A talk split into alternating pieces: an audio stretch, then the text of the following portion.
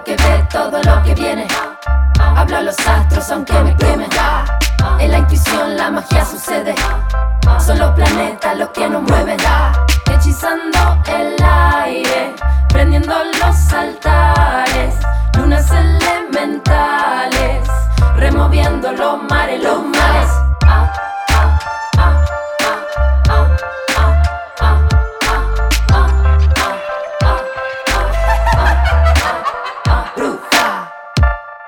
Es el final del podcast, pero donde empieza tu trabajo personal.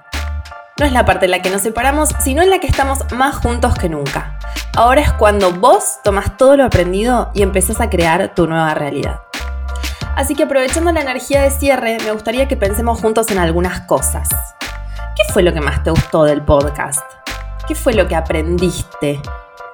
¿Hay algo que hayas cambiado después de escuchar todos estos episodios? Por ahí empezaste a escribir, por ahí arrancaste un diario, quizás te conseguiste un mazo de tarot. Yo, con haber tocado tu vida, aunque sea de una manera muy pequeña, ya me siento satisfecha. Siento que mi trabajo acá ya está hecho. Bruja Moderna es un proyecto que tiene ganas de contagiar magia a la vida de los demás. Así que para cerrar, tenía ganas de dejarte como una tía que te deja un consejo para que pienses después de una charla larga tenía ganas de dejarte unos eh, consejos especiales para tener cuenta en el cierre.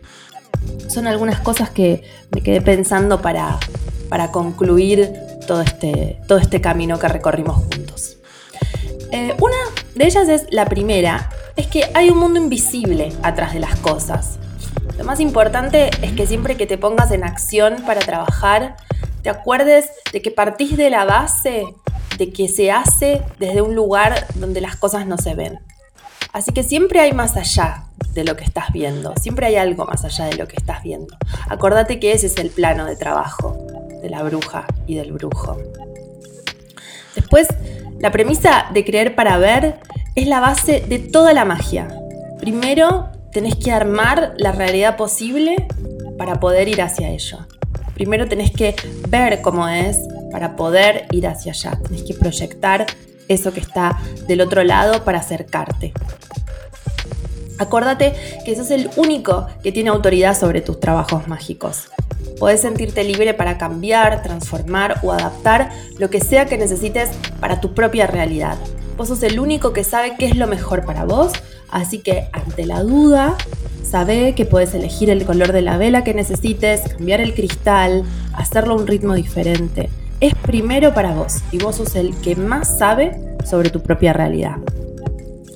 Además, ten en cuenta que toda acción produce una reacción. Siempre que te pongas manos a la obra, algo va a pasar.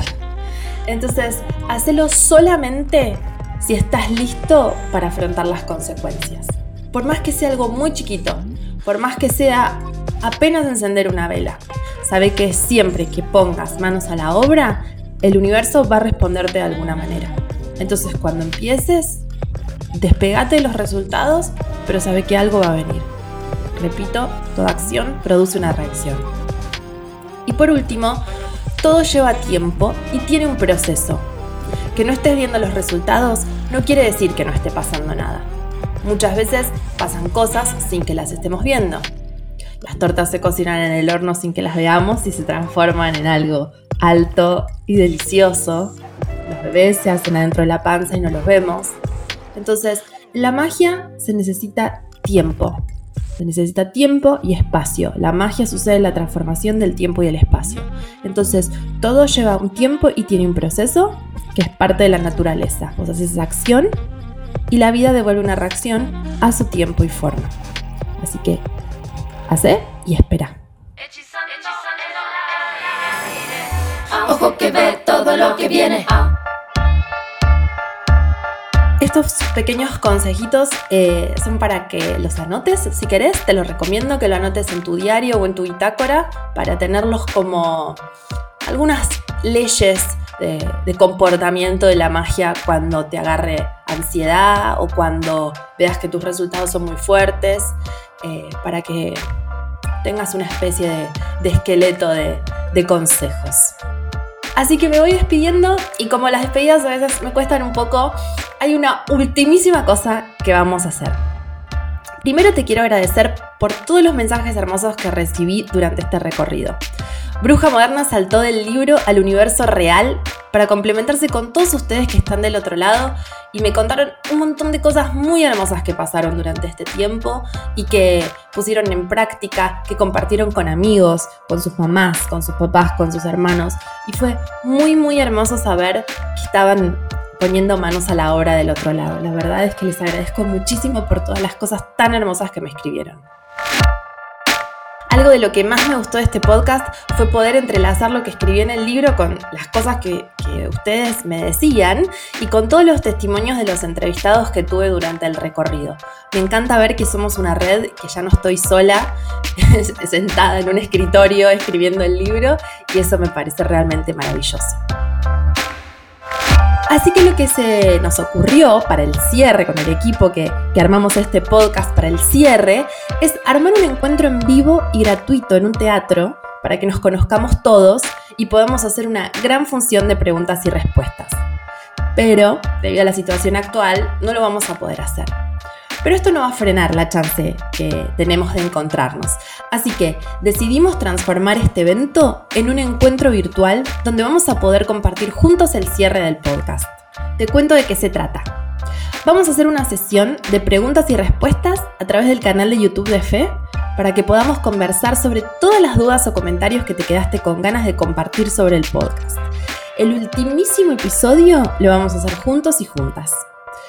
Además ese día te voy a presentar el nuevo producto que hicimos junto a Monoblock, que es la bitácora de bruja, que es muy muy hermosa y es el nuevo diario guiado de la colección de bruja moderna para que puedas escribir todo lo que te pasa en un mismo lugar.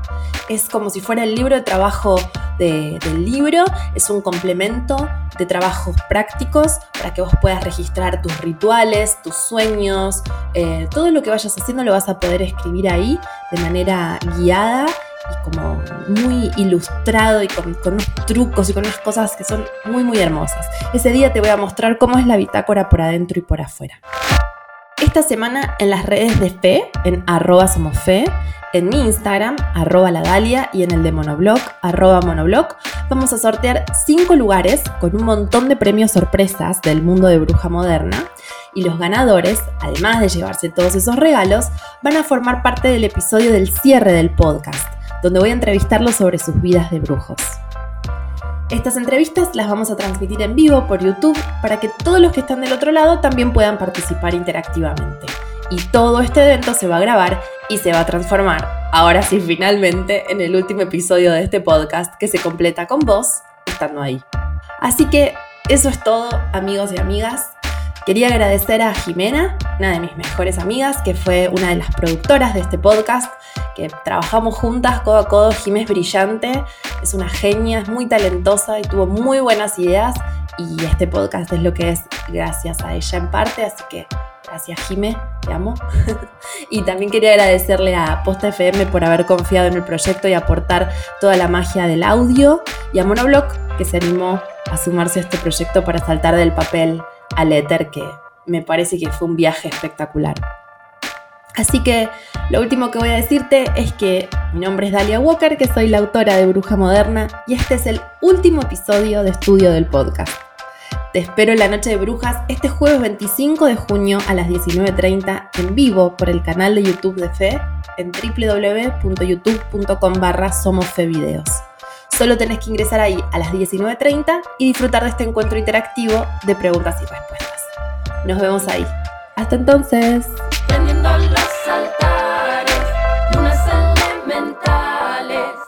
Removiendo los mares, los mares. Bruja.